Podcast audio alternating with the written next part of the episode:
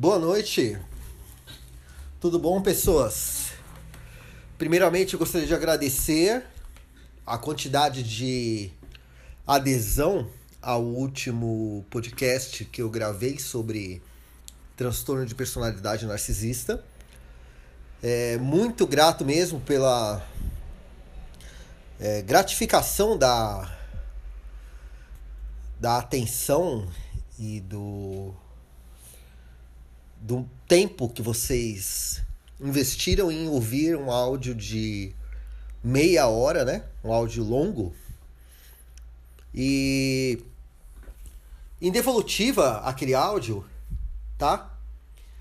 Eu vou gravar a conclusão, né, da circunstância, porque toda circunstância cria uma uma reação, né? Toda circunstância gera um, um legado. E como conclusão do primeiro ato, né, que eu vou chamar aquele áudio, é entender o que, que acontece depois, né? É um item chamado transtorno de relação pós-traumática de quem passa por isso, né? E depois que acaba, né? O que, que acontece com quem sofre isso? Então, vamos entender assim uma linha de tempo bem séria, né? E bem complicada. Até para quem passou se encontrar em que ponto exatamente está, né? Depois é, do episódio final, quando o narcisista te descarta, entra automaticamente um período de luto né? Então são as fases do luto, que é a negação, é o inconformismo, é a depressão, é aquela sensação de perda. E esse ciclo ele fica rodando dentro do nosso subconsciente como uma cobrança, né? Como uma falta muito grande daquilo que se foi, mesmo tendo sido ruim. E o perigo justamente desse momento de luto é que quando você passa do luto, em que você retoma a sua vida, o narcisista volta. Né? Quando ele volta. E quando ele volta, geralmente a gente aceita.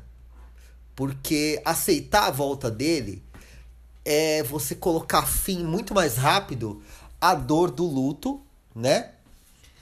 A uma dor do luto de não ter aquela pessoa, de ter perdido e de repente cair numa conversa, né, num arrependimento absurdo, num pedido de desculpas.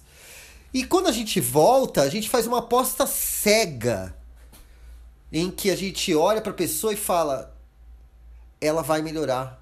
Ela realmente não é aquilo que eu imaginava. E aquela pessoa volta com ofertas vazias, ofertas repetidas, né? E a nossa teoria aplicada é que o narcisista sempre volta, mas ele continua sendo a mesma pessoa. E quem faz a aposta cega geralmente não tá nem aí pro que tá fazendo, né? Quando a gente faz a aposta cega, a gente quer que dê certo, né? Então, a gente aposta e aí começa o ciclo novamente. O ciclo do abuso. E aquele ciclo do abuso, que é a teoria lógica, aí ela nos afunda numa realidade muito triste, que é a derrota. Perdemos. Realmente nós perdemos. Realmente a pessoa, infelizmente, ela é aquilo que a gente não quis acreditar, né?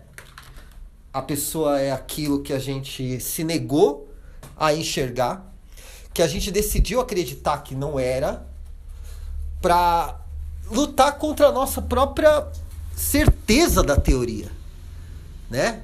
Nossa certeza, porque a teoria estava lá, né? Quem se informou, quem se informa sobre o transtorno narcisista, sabe que o narcisista não sente absolutamente nada não tem amor por ninguém, em que ele usa as pessoas em que ele se espelha, ele cria o espelho, o reflexo, e que ele realmente não sente nada. Quando ele termina, ele não sente nada, e se ele voltou é porque ele precisou de algo. Mas quando a gente aceita, a gente está indo contra os nossos princípios, porque está apostando que existe um fiozinho de esperança naquela pessoa. E o triste é quando você acredita nisso e é derrotado por isso.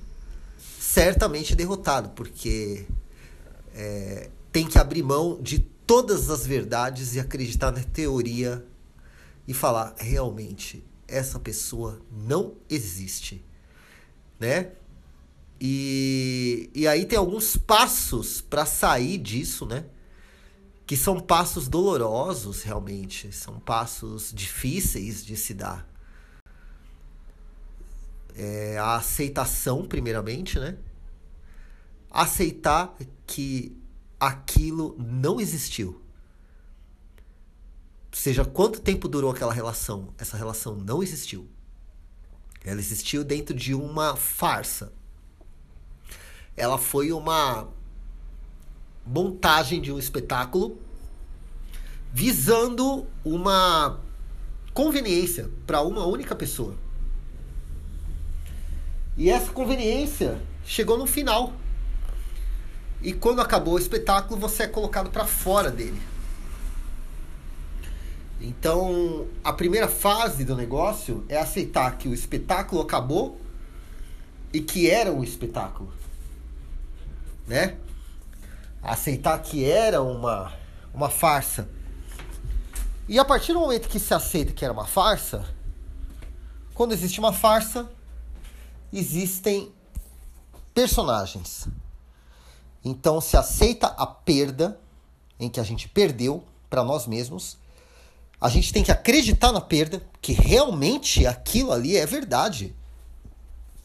Realmente foi uma mentira tem que racionalizar essa perda, ou seja, entender e levar para o nosso subconsciente como inteligência de aprendizado em que eu estava errado. Essa pessoa não existe. Ela me enganou. Ela me usou. Isso é a reavaliação, é a reafirmação para dentro da mente. E aí a gente incorpora isso ao nosso subconsciente para destruir as verdades que não existiam. Não existiu amor. Não existiu dedicação, não existiu promessa, nada foi real. Nada era verdadeiro. E isso tem que ser destruído. E é muito difícil você olhar para você mesmo e falar: eu estava errado. Eu acreditei que essa pessoa valia a pena, que ela me amava, que era tudo correto, que era verdade e não é. E aí a gente faz parte de uma estatística que nós fomos mais um mais uma vítima na mão de um narcisista. Né? E aí a dor que tem que ser aceita realmente é da relação inexistente, a morte de uma relação que nunca existiu. É a morte de um personagem, né? E a gente crer na atuação desse personagem. E isso tudo vai mudar a gente de alguma maneira né? Isso vai nos tornar, infelizmente, muito mais frios. Isso vai deixar muito mais difícil uma relação nova com alguma pessoa. Vai tirar nossa crença no amor, né? Mas é importante acreditar que tudo vai voltar ao normal, tudo.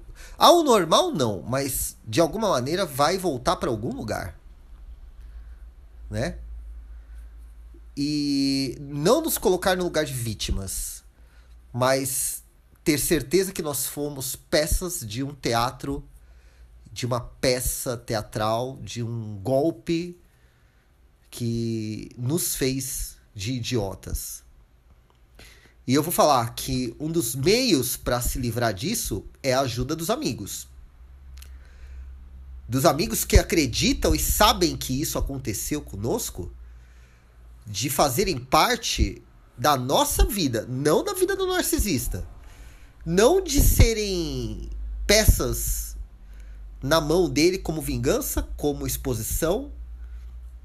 O que pode nos ajudar é que os nossos amigos, reconhecendo o que a gente passou, realmente cortem esse narcisista do convívio que ele contaminou e deixou tão tóxico para quem tenta se recuperar. Porque ele vai usar os amigos, os conhecidos, o círculo para sempre estar tá perto, para sempre fazer chegar alguma coisa. Sempre uma informação, uma mentira, né? Uma difamação. Nós vamos ser alvo de difamações absurdas. Vão ser faladas coisas a nosso respeito absurdas, mas se ele não tiver acesso à nossa rede de pessoas e de tudo, ele vai perder e tem que perder. Porque o que vai nos tornar vivos é a capacidade de crer em nós novamente. E quem vai ajudar isso são os amigos verdadeiros, que vão escolher estar do lado daquele que precisa, não daquele que provoca a dor.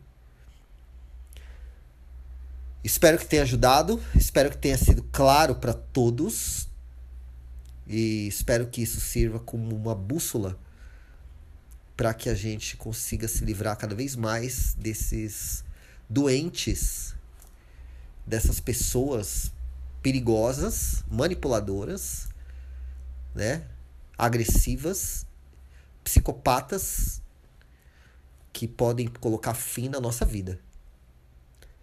Muito boa noite, muito obrigado por todos que me ouviram e agradeço sempre. Todos estão fadados a isso. Isso pode acontecer na vida de qualquer um. Então, deixem os julgamentos de lado e vamos agir. Obrigado.